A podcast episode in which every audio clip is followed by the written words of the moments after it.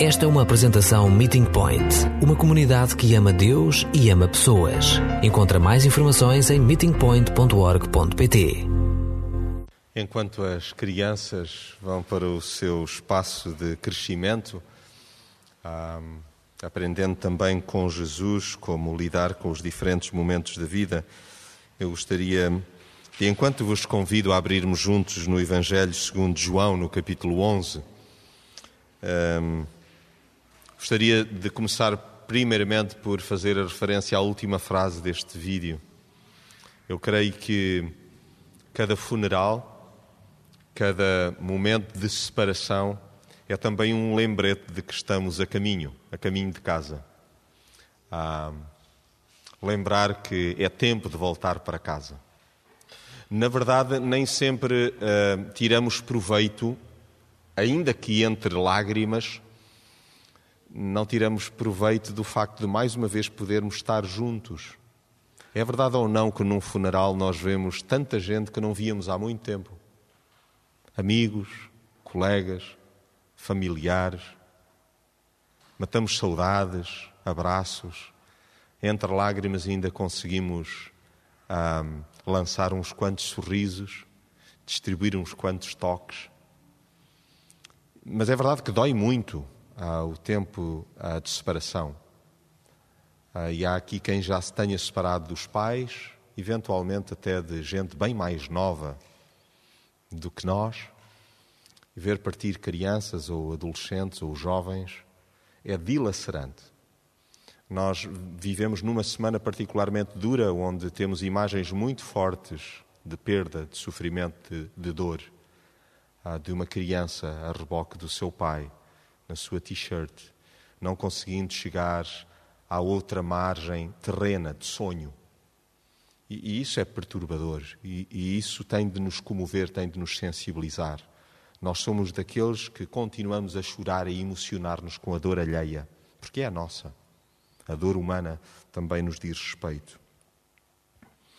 E gostaria de propor-vos propor o seguinte: somos uma comunidade da palavra mas às vezes é-nos difícil escutá-la com tempo, com calma, sem pressas.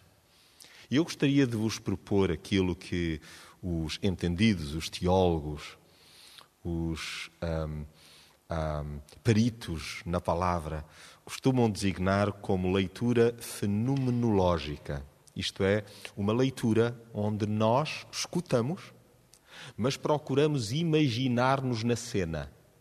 Eu vou, vou, sugerir, alguns vão preferir até ficar com os olhos fechados, mas vou sugerir que nós escutemos uma leitura que, por favor, não tenham pressa. Ela, digo-vos já, por antecipação, que é extensa. É uma parte significativa do Evangelho segundo João, no capítulo 11. Tem 44 versículos. Mas parece-me importante hoje sairmos daqui, pelo menos com algumas imagens na nossa mente de como é que Jesus agiu em tempo de morte, em tempo de separação. Cada um é responsável, agora, por procurar imaginar os cheiros, tentar perceber como é que seria o, movi o movimento de Jesus, o, o olhar de Jesus, Co como é que seria o palpitar dos discípulos, o desespero deles. Como é que seria, digamos que, o modo como duas das mulheres, manas, irmãs, como é que elas terão conversado? Qual seria o tom da voz de Jesus? Ah, ah, vai haver momentos em que, se calhar, nós vamos pensar: ah, eu, tenho mesmo, eu tenho o mesmo tipo de pergunta, eu tenho o mesmo tipo de indagação. E este tipo de leitura faz-nos bem e nós podemos fazê-la em casa. Sabem, nós habituámonos a ler por ler sem deixar que a palavra penetre. E, de facto, fala ao nosso íntimo e nos ajuda a ter perspectiva de como é que Jesus ainda hoje age e como é que ele olha para a nossa vida. Vamos a esta leitura, vamos a esta escuta. Depois vamos simplesmente recolher alguns ensinamentos, mas creio que os mais importantes vão acontecer enquanto escutamos. E até quando terminarmos a escuta, se perderem parte daquilo que eu vá dizer, não importa, desde que vocês corram atrás de anotar aquilo que foi um toque de Jesus à medida que escutaram a leitura da palavra. É isso que nós vamos levar daqui. É isso que pode até alimentar a nossa semana. Alguns podem pensar assim: eu não estou em luto. Mas sabem, eu creio que nós não resolvemos de certeza bem todos os nossos lutos, as nossas separações. E há momentos que são mesmo violentos. E talvez Jesus queira dar um tempo e agora seja, conforme vamos ver, a altura de voltar então à gruta, ao sepulcro, ao lugar enfaixado e de onde Jesus nos quer tirar. Então diz assim a palavra: leio e peço que mais do que acompanharem o texto bíblico, escutem, escutem a palavra. Ora, estava enfermo um homem chamado Lázaro, de Betânia, aldeia de Maria e de sua irmã Marta. E Maria, cujo irmão Lázaro se achava enfermo, era a mesma que ungiu o Senhor com bálsamo e lhe enxugou os pés com os seus cabelos. Mandaram, pois, as irmãs dizer a Jesus: Senhor, eis que está enfermo aquele que tu amas. Jesus, porém, ao ouvir isto, disse: Esta enfermidade não é para a morte, mas para a glória de Deus, para que o Filho de Deus seja glorificado por ela. Ora, Jesus amava a Marta e a sua irmã e a Lázaro. Quando, pois, ouviu que estava enfermo, ficou ainda dois dias no lugar onde se achava. Depois disto, disse a seus discípulos: Vamos outra vez para a Judeia.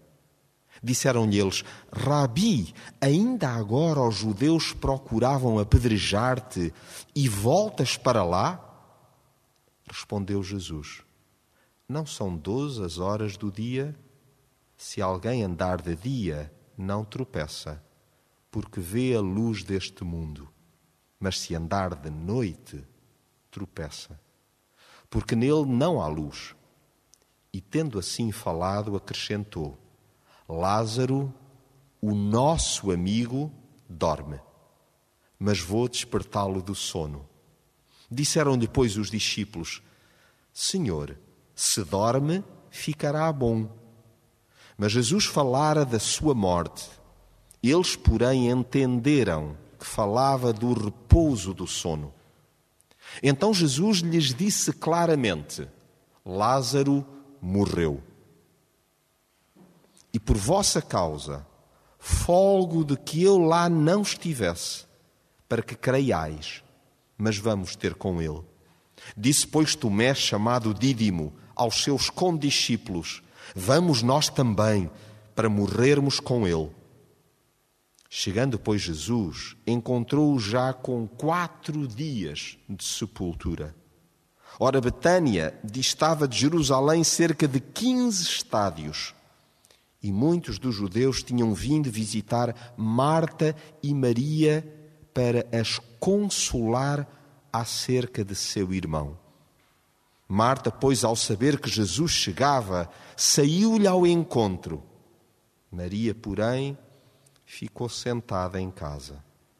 Disse, pois, Marta a Jesus: Senhor, se tu estiveras aqui, o meu irmão não teria morrido. E mesmo agora sei que tudo quanto pedires a Deus, Deus te concederá.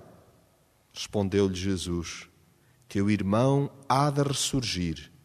Disse-lhe Marta: Sei que ele há de ressurgir na ressurreição, no último dia. Declarou-lhe Jesus: eu sou a ressurreição e a vida. Quem crê em mim, ainda que morra, viverá.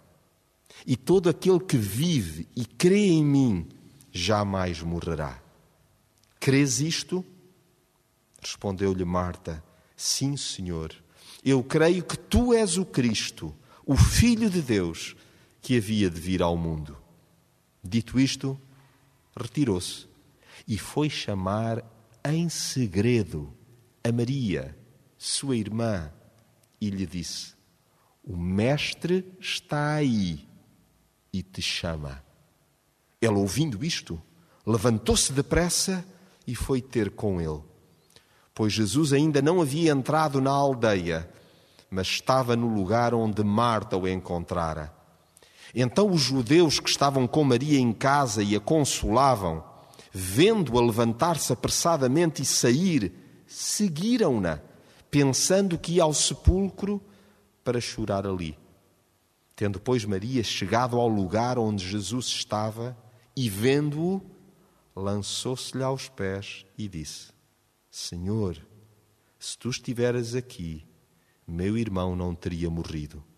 Jesus, pois, quando a viu chorar, e chorarem também os judeus que com ela vinham, comoveu-se em espírito e perturbou-se. E perguntou: Onde o pusestes? Responderam-lhe: Senhor, vem e vê. Jesus chorou. Disseram então os judeus: Vede como o amava. Mas alguns disseram: Não podia ele, que abriu os olhos ao cego, fazer também que este não morresse?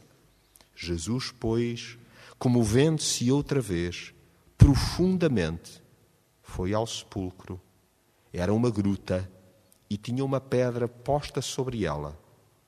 Disse-lhe Jesus: Tirai a pedra. Marta, irmã do defunto, disse-lhe: Senhor, já cheira mal, porque está morto há quatro dias. Respondeu-lhe Jesus: Não te disse que, se creres, verás a glória de Deus? Tiraram então a pedra. E Jesus, levantando os olhos ao céu, disse: Pai, graças te dou, porque me ouviste. Eu sabia que sempre me ouves, mas por causa da multidão que está em redor, é que assim falei, para que eles creiam que tu me enviaste. E tendo dito isso, clamou em alta voz: Lázaro, vem para fora. Saiu o que estivera morto, ligados os pés e as mãos com faixas, e o seu rosto envolto num lençol. Disse-lhe Jesus: Desligai-o e deixai-o ir. Eu não sei que frase te marcou mais. Não sei que cena de algum modo te obrigou a parar e a perceber é tão parecido com o que estou a viver. Não sei se eventualmente te acontece mais como Maria ou como Marta. Se somos pessoas de impulsos, de ir a correr ter com Jesus, ou se é necessário que outros nos incentivem em segredo, dizer: O Mestre espera por ti, o Mestre te chama. Não sei se somos assim, naquele jeito de prontidão abrupta como Tomé, vamos para morrer com ele, ou se somos mais hesitantes e questionamos Jesus, Jesus, se calhar é melhor pesar se é a altura apropriada para ir socorrer, porque isso pode não ser bom para a tua segurança, para a tua fama, para o teu ministério.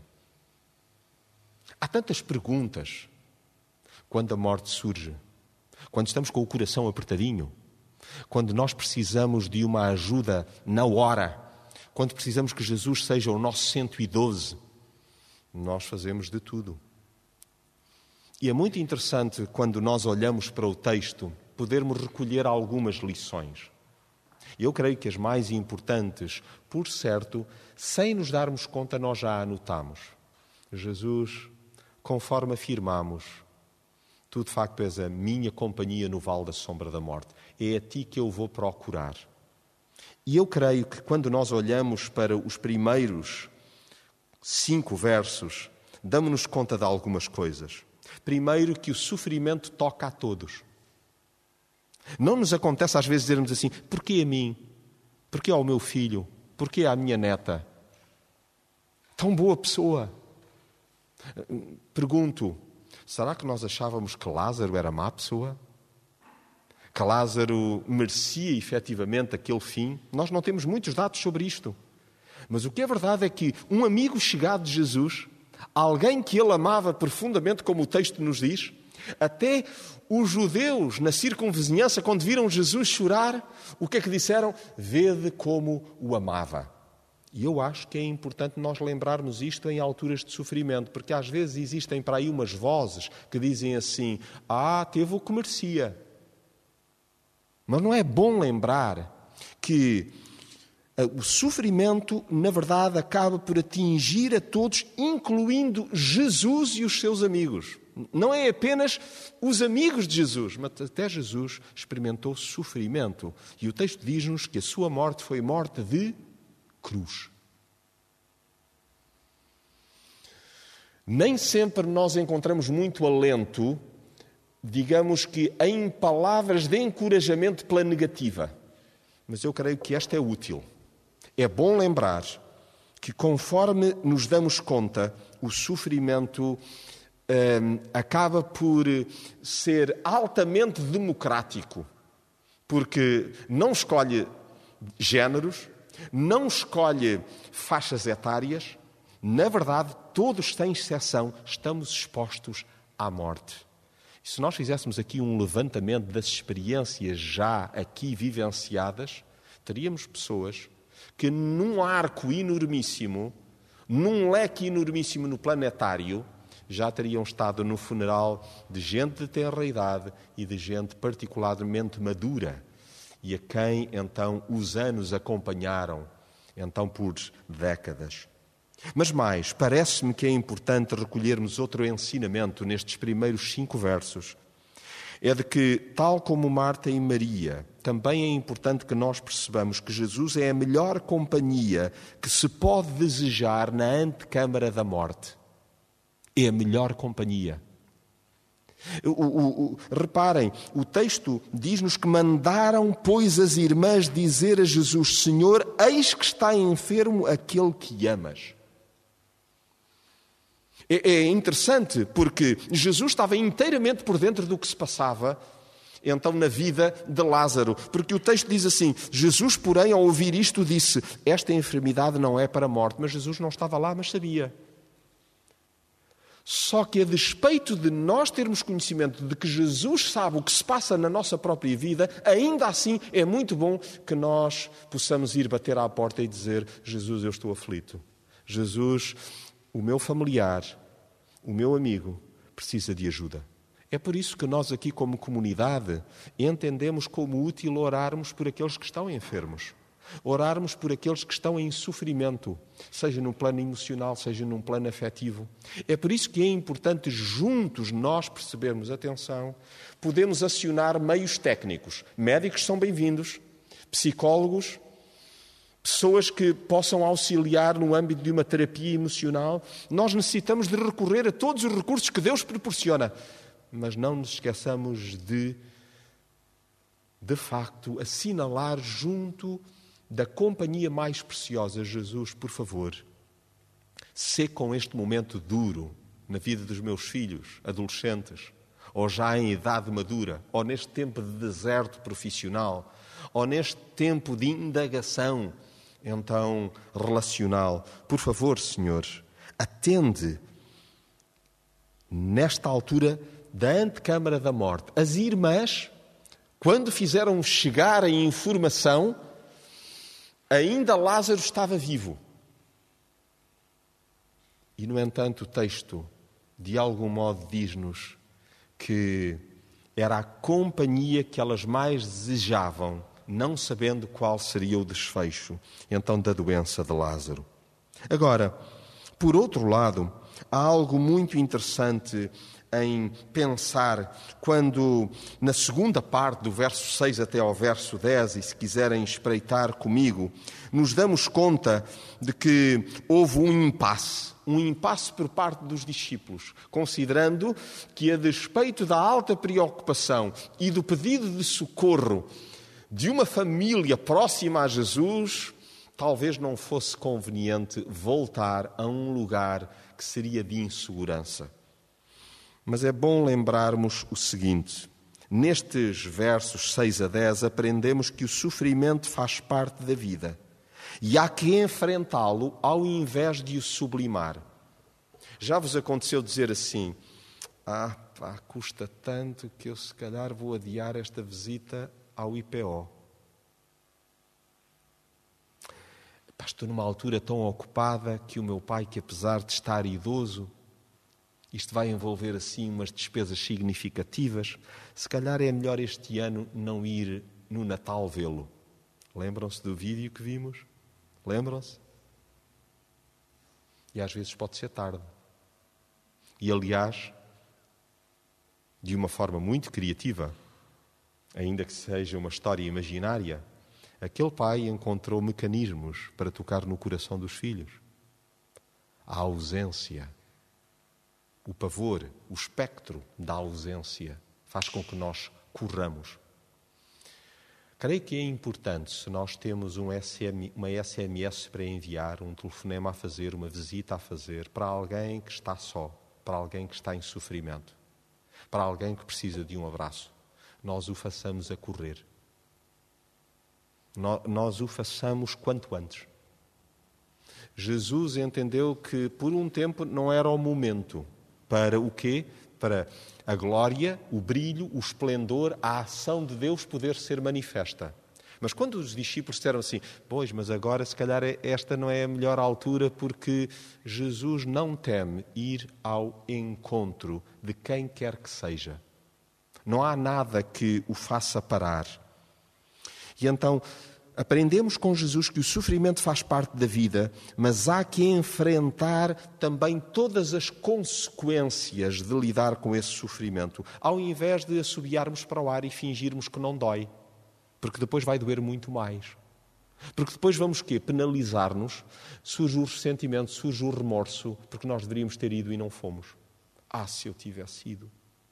E às vezes são cargas ainda mais duras de serem ultrapassadas. Também precisam de ser integradas, precisam de ser resolvidas. Precisamos também de aceitar o perdão de Deus se chegarmos tarde e estava ao nosso alcance termos estado mais cedo.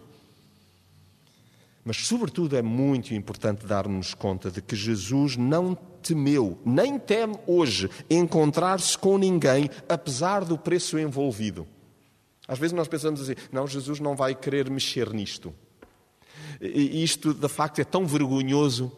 O estado a que isto chegou digamos que cheira de facto também a podre. Há muito. Que pode ser um relacionamento conjugal, pode ser, digamos que, um quadro então de descompensação psíquica, mental, onde nós pensamos isto já está morto e já cheira então a podre. Mas Jesus não teme, mais não se recusa em visitar as áreas mais, digamos que, poluídas da nossa existência.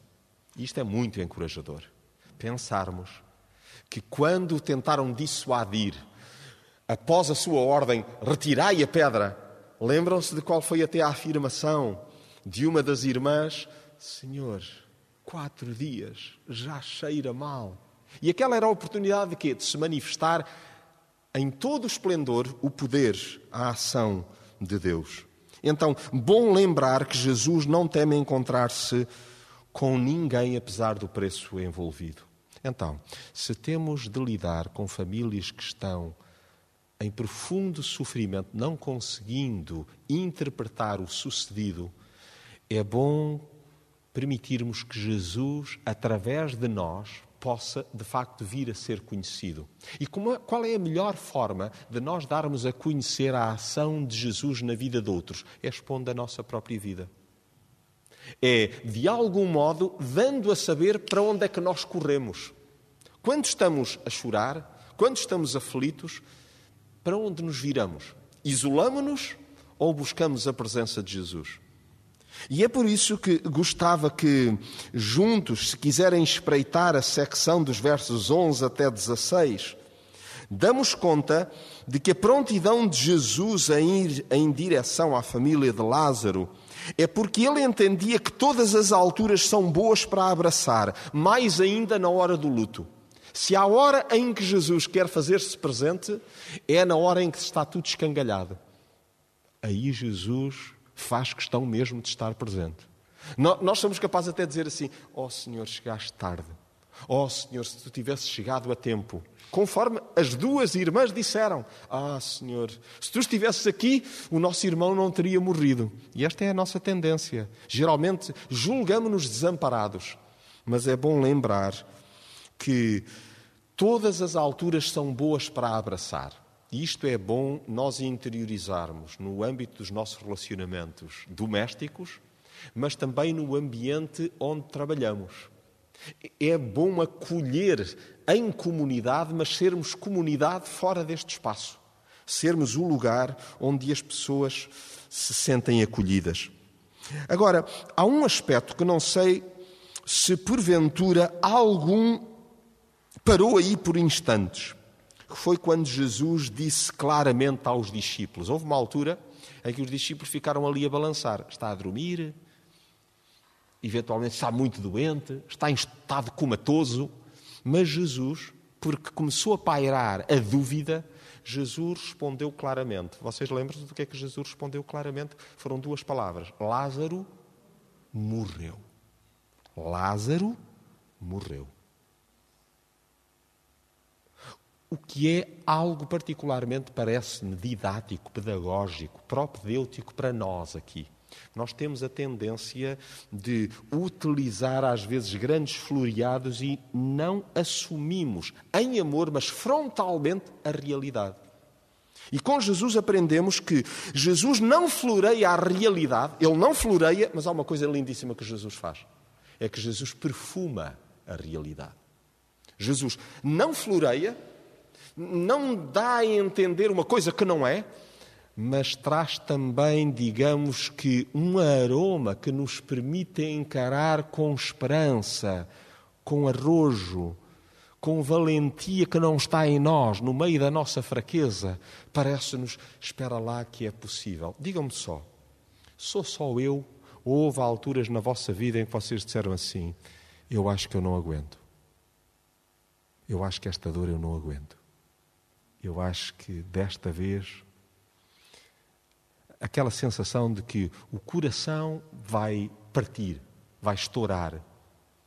Em que pensamos, como é que nós dizemos, no âmbito da gíria popular, isto é areia demais para a minha caminhoneta. Nós pensamos assim, não, isto é dor profunda. E às vezes é uma sucessão de dores, não é? Às vezes de onde menos esperamos. O que é lindíssimo percebermos é que Jesus, de algum modo, quando estamos, estamos ao pé dele, não se altera a realidade. Lázaro continuava morto. Mas há como que uma realidade perfumada que nos é proporcionada. E é por isso que convosco gostava de lembrar, à luz deste trecho, que Jesus nunca esconde os seus sentimentos. Ele assume com naturalidade os afetos fraternais que cultiva. E tendo sempre completa consciência do que sucede na vida dos seus amigos. Mas está sempre, então, eh, primeiro do que ninguém inteiramente por dentro das dores de cada um de nós. E é curioso, porque às vezes nós ainda estamos a apanhar papéis, ainda estamos a tentar interpretar o que é que está a acontecer e Jesus clarifica. Quando nós vamos ter com Jesus, Jesus diz-nos a verdade. Está mesmo morto. Mas calma. Se tiveres esperança e a depositares em mim, ainda que pareça morto, ressuscitará. E é muito curioso nós darmos conta desse momento, desse diálogo incrível e que encontramos narrado dos versos 17 a 27, mas que eu gostaria só de me deter por instantes naquilo que Marta afirma, que é uma declaração poderosa de fé. Quando ela diz assim: Sei que ele há de ressurgir na ressurreição no último dia. Era uma mulher esclarecida. Era uma mulher que conhecia, digamos que, o ensino. Incrível! Mas Jesus diz-lhe assim: Eu sou a ressurreição e a vida. Quem crê em mim, ainda que morra, viverá. Digam-me, de quem é que ele estava à espera de uma resposta afirmativa de Lázaro ou de Marta. É que nós, às vezes, pensamos que ele está a falar sobre aquele que tinha morrido e tinha morrido em fé. Mas ele está a falar para uma pessoa viva, com fé, dizendo-lhe: Eu sou a ressurreição e a vida, quem crê em mim, ainda que morra, viverá, e todo aquele que vive e crê em mim jamais morrerá. Crês isto? Para quem se dirigia ele? Para Marta. O que é extraordinário, que é pensarmos que nós que estamos, perdoem-me a expressão, vivinhos da Silva, que nós estamos aqui na plena posse das nossas faculdades, Jesus ainda hoje nos pergunta isto. Lembram-se do que líamos na palavra? O nosso Deus dá alento aos que perderam a esperança, dá coragem a quem não a tem. E Jesus olha para nós, vê que estamos nas lonas, que estamos em baixo, sem esperança, sem expectativa, e pergunta-nos se nós depositamos a nossa fé nele. Crês isto? Eu sou a ressurreição e a vida. Ainda que tu só vejas morte, de facto, eu quero perfumar-te uma nova realidade. E então é isso que é lindo nós darmos-nos conta de que o sentido da vida nós às vezes pensamos, o sentido da vida é a minha família. Ah, meu rico Lázaro. Mas não. O sentido da vida está para lá daqueles que amamos. O sentido da vida é uma única pessoa. É Jesus. Amo profundamente os meus filhos. Mas a minha vida tem de estar assente. O chão, a rocha. Às vezes só nos damos conta de que Jesus é a nossa rocha, sabem quando? No fundo do poço. Quando já não é possível descer mais. Porque quando chegamos ao fundo, o, o poço tem um fundo. E é importante lembrar que no fundo do poço há uma rocha. E é aí que nós nos firmamos, se calhar, pela primeira vez. Porque andamos a tentar nadar sem chegar ao fundo. Foi isso que cantámos hoje. Uma fé que queremos que sem fundo. Onde, na verdade, a nossa rocha, a nossa segurança é Jesus. O sentido da vida é uma única pessoa. Jesus. Mas Jesus desafia cada pessoa, a mim e a ti, a olhar para lá das circunstâncias e sabem o que é que nós vemos para lá das circunstâncias? O que é que vemos para lá das circunstâncias? Uma pessoa também, Jesus. Vemo-lo a Ele. Às vezes nós pensamos assim, para até o fim, acabou-se. Pronto, e agora já não há mais nada. Quando pensamos que não há nada, esse não é o fim. Porque para lá disso, Jesus espera por nós. E isto não é retórica. De facto, é a alegria, é o chão da nossa existência. É nós percebermos que não se limita a isto. A vida não é apenas isto. Já viram o que seria a vida ser nós nascermos, reproduzirmos, falecermos e depois é um ciclo de gerações sem qualquer tipo de anexo? Não. Nós fomos planeados para relacionamentos. Relacionamentos, primeiramente, com aquele que nos concebeu, o Pai. E através de Jesus Cristo, isso é possível. Então, é delicioso pensarmos que Jesus é aquele que partilha, então, as lágrimas conosco. E é por isso que nos apercebemos no trecho seguinte, dos versos 28 até 33, mas eu gostaria de ler convosco, reler convosco o versículo 35 e o 38. Diz assim: É o texto mais pequenino da Escritura. O que é que diz o versículo 35? Jesus chorou. Jesus chorou. E no verso 38 diz assim: Jesus, pois, comovendo-se outra vez, profundamente, foi ao sepulcro. Era uma gruta e tinha uma pedra posta sobre ele. Comoveu-se outra vez profundamente. Chorar é terapêutico. Por isso, não reprimas as lágrimas. Quando se apetecer chorar, chora. Se derem um lenço, continua a chorar.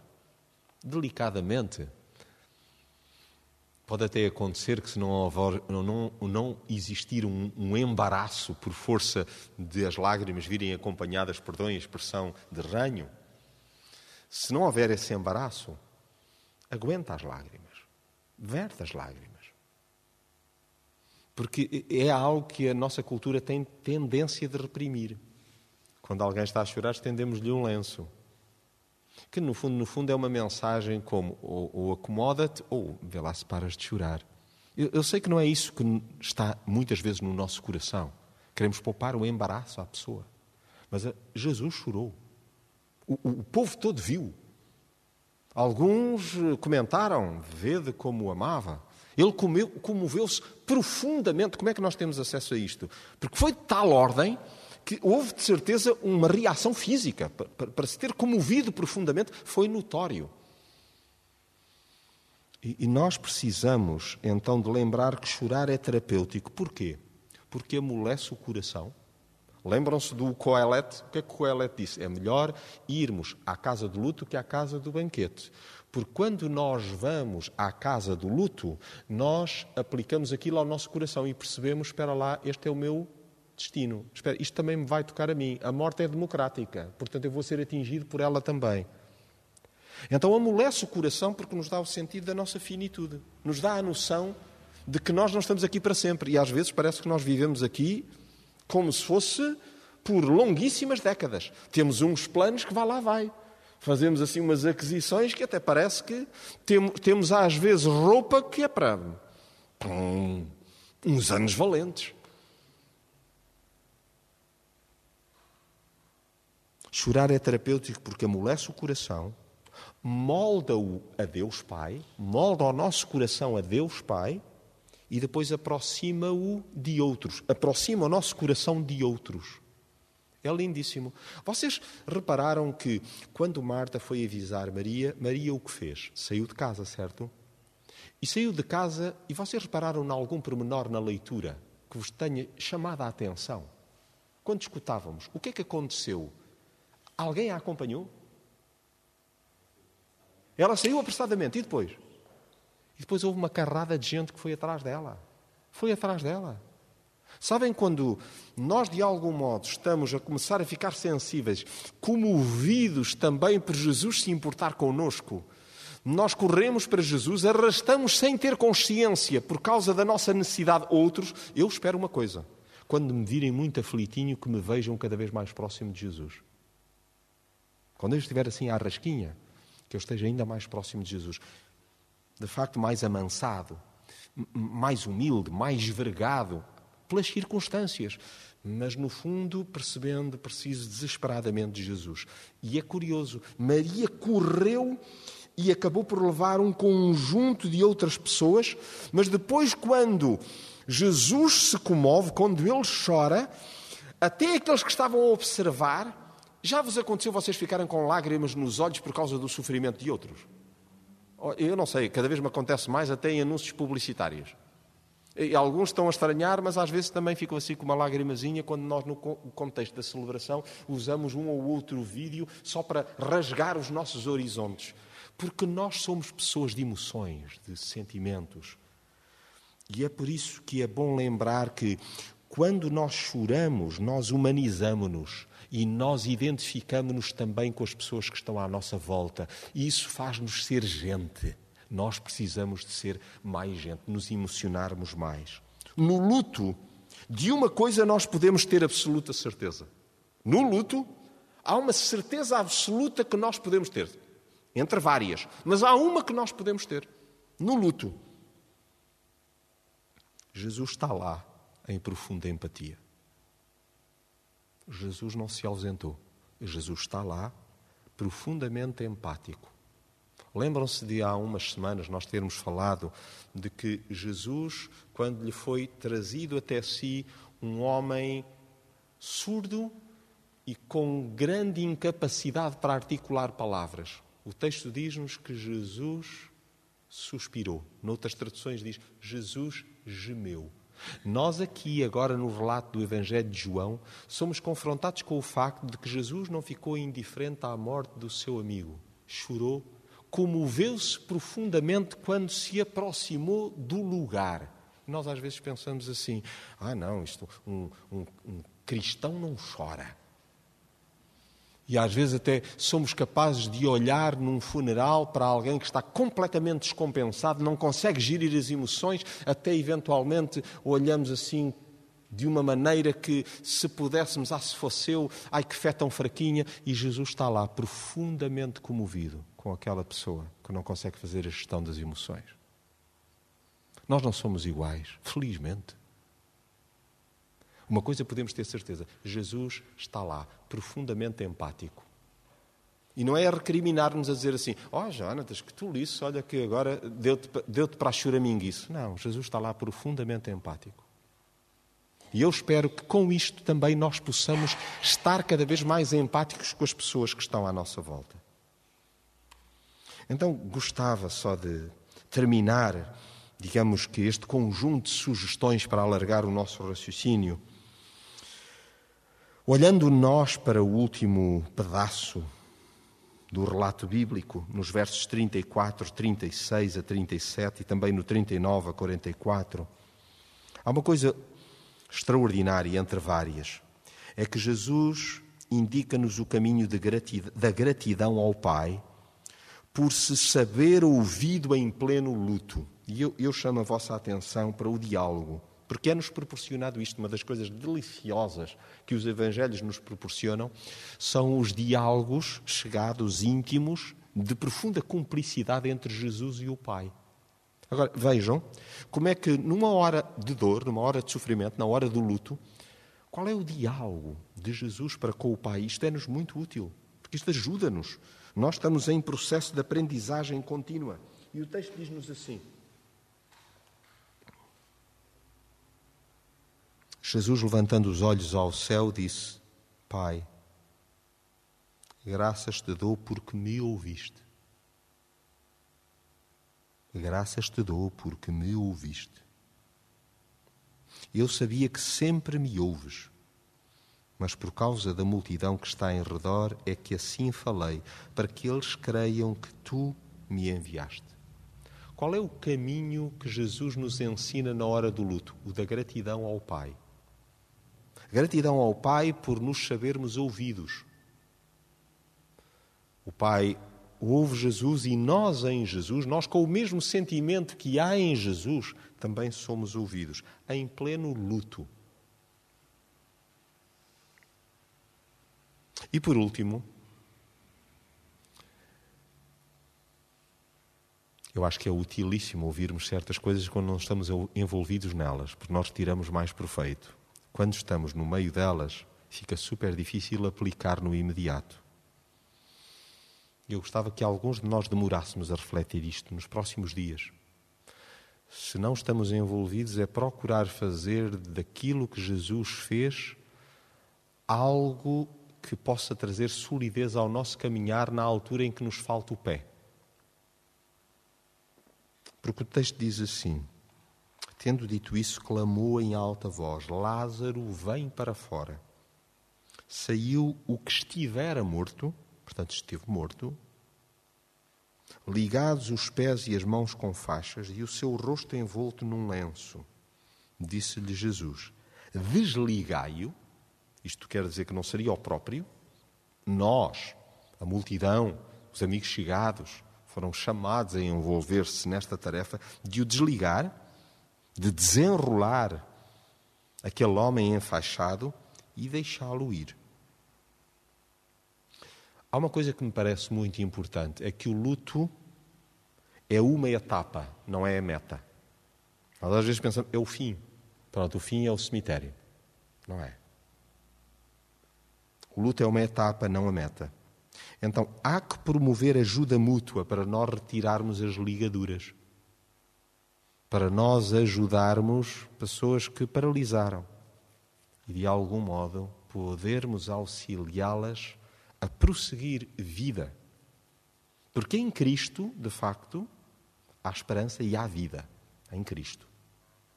Quando pensamos que é um cenário desolador, eu não vou aguentar mais é procurar que Jesus seja a nossa companhia na antecâmara da morte ou mesmo já, então, no ambiente fúnebre de certeza de morte. É convidar Jesus: Jesus, por favor, junta-te, vem até mim, auxilia-me, faz-te presente. E lembrar que Jesus é aquele que nos quer abraçar. É aquele que nos quer dar a entender que aquele é um momento duro, que a realidade é como é, mas ele quer perfumá-la, ele quer dar-nos uma nova perspectiva. Lembrando que o sentido da nossa existência é exercitarmos fé na altura da morte. Nós somos o povo que crê na ressurreição. Cremos, na, de facto, na crucificação, na morte, mas nós cremos na ressurreição. É por isso que sinalizamos, a maioria das vezes, a cruz despida, porque assinalamos que Jesus está vivo e Ele é a nossa esperança. Então, Jesus continua a desafiar-me a mim e a ti para olhares para lá das circunstâncias, onde só vemos morte, que nós possamos também começar a ver ressurreição. Então, lembremos: chorar faz bem, humaniza-nos, amolece o nosso coração, molda-o a Deus e aproxima-nos dos outros. E por último, repetindo, lembremos: Jesus está sempre conosco. Ele é profundamente empático na hora, então, do vale da sombra da morte. E Ele nos indica o caminho, o caminho da gratidão ao Pai, mesmo no meio do luto. E sim, o luto é uma etapa, não é a meta. E em Jesus, a esperança está ao alcance, então, dele mesmo daquele que é o nosso refúgio, o nosso Senhor e o nosso Salvador. Amém.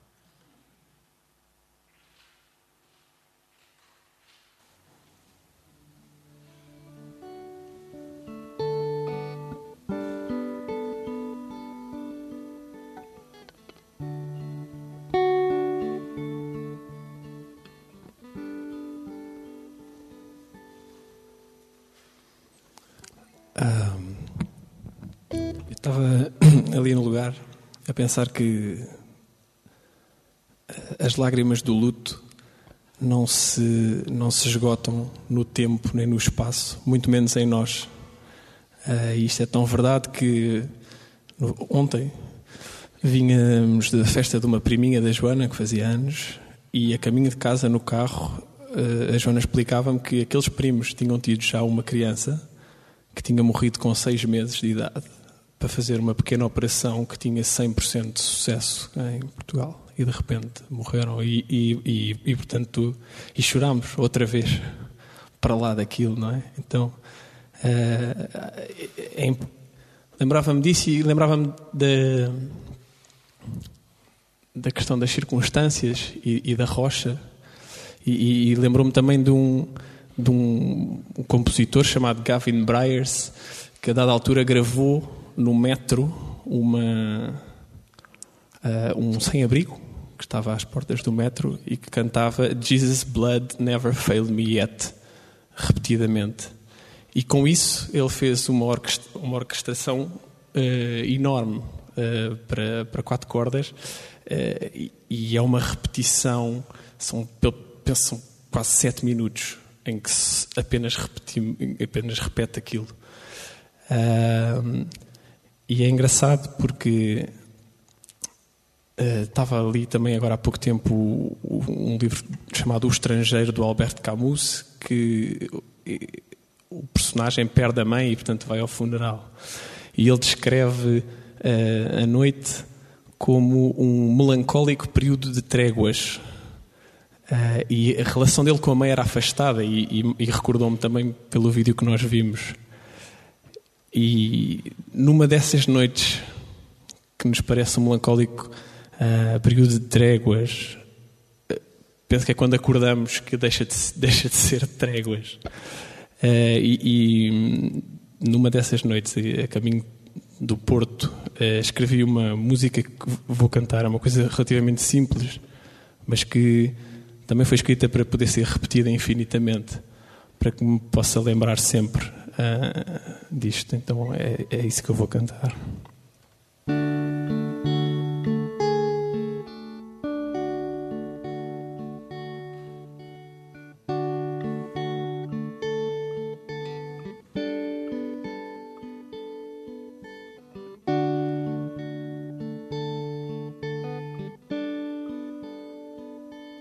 Onde escondes a tua?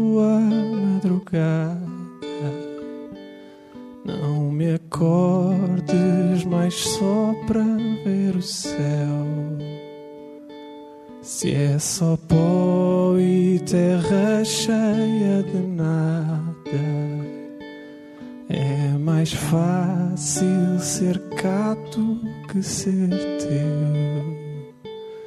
E se o sol que me escondes no teu ombro for mais claro que a cor da tua pele, vejo o fogo que arde por dentro, mudo, choro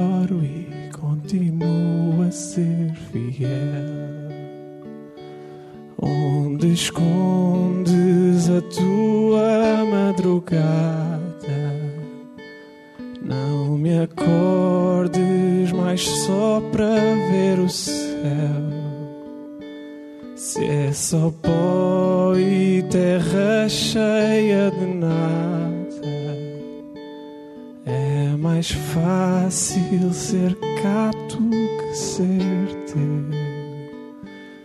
E se o sol que me escondes no teu ombro for mais claro que a cor da tua pele, vejo o fogo que arde por dentro, mudo, choro e continuo a ser fiel.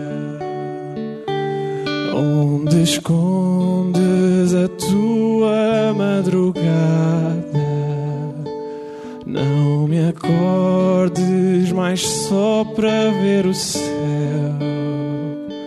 Se é só pó e terra cheia de nada, é mais fácil ser cato que ser teu se o sol que me escondes no teu ombro for mais claro que a cor da tua pele? Vejo o fogo que arde por dentro, mudo o chão.